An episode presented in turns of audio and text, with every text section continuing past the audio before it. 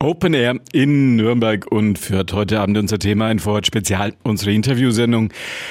Am Freitag in einer Woche gibt's das Badentreffen des Jahres 2023. Der Mann, der das Programm gemacht hat, mein Gesprächspartner Rainer Pirzkal ist es vom Projektbüro der Stadt Nürnberg. Geklaute Laute heißt das. Heuer, wie macht man ein Programm unter dem Motto Geklaute Laute? Naja, zum einen ist es eher so eine musikethnologische Überlegung gewesen. Ähm, wenn man auf Musikmessen äh, hier in Europa unterwegs ist, haben viele Länder ihre eigene Musik, die präsentiert wird. Ja? Also Spanien hat den Flamenco, äh, Portugal den Fado. Und da stellt sich die Frage, was ist denn so eine typische Folk-Musik eigentlich aus, aus Deutschland? Und das das war so eine, so eine Eingangsfragestellung, ähm, die, da, die wir ganz spannend finden. Und diese Fragestellung trifft im Grunde genommen auf die aktuelle Thematik der kulturellen Aneignung. Also es ist ja ein, schon ein längeres Thema ähm, und länger bekannt, dass sich Musikerinnen und Musiker immer wieder auch den Vorwurf gefallen lassen müssen, sie eignen sich Kulturen an, zu denen sie eigentlich nicht gehören. Das war bei Benny Goodman damals so, bei Elvis Presley oder zuletzt bei Peter Fox. Und beides zusammengenommen ergibt sozusagen diesen gesellschaftsaktuellen oder gesellschaftspolitischen aktuellen Themenschwerpunkt.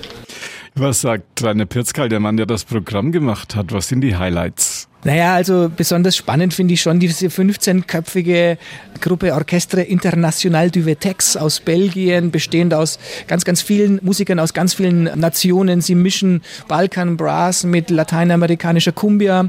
Ähm, ich finde aus dem Bereich der Liedermacherei ähm, die Sängerin Maro aus Portugal sehr, sehr faszinierend. Sie hat beim Eurovision Song Contest 2022 für Portugal begeistert.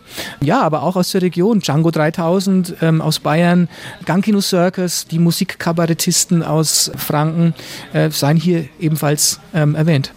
Muss man doch nochmal nachfragen, wie sich das Motto auf der Bühne bemerkbar macht oder ob das überhaupt eine gute Idee ist, dieses bunte Programm unter ein Motto zu quetschen? Naja, im Grunde genommen ist es so, dass ähm, die Vielzahl der Musikkulturen auf allen Bühnen aufschlägt.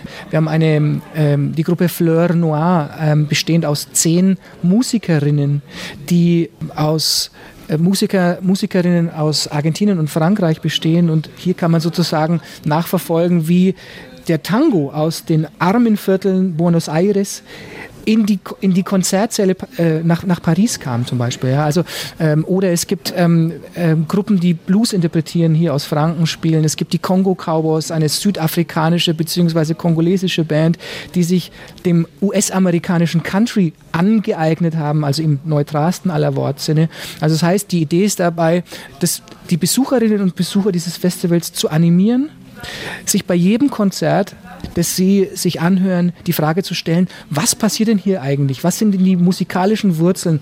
Was verbindet sich hier über die Kontinente hinweg? Was mischt sich? Wie entsteht dadurch etwas Neues?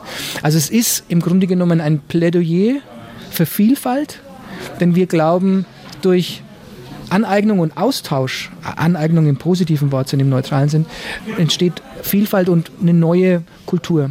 Und wir stehen für Vielfalt. Das ist das eine. Und gleichzeitig wollen wir aber auch sagen, hey, was, was, was hat es denn mit dieser Debatte der kulturellen Aneignung auf sich? Wie kann man denn mit Respekt, mit dem gebotenen Respekt auch betroffenen oder marginalisierten Gruppen begegnen, um hier sozusagen ja, eine Wahrnehmung zu schaffen und den Horizont zu erweitern? Man kann natürlich auch hingehen und seinen Spaß haben. Gehe ich mal davon aus. Rainer Pirzkal war das Projektleiter fürs Badentreffen im Projektbüro der Stadt Nürnberg.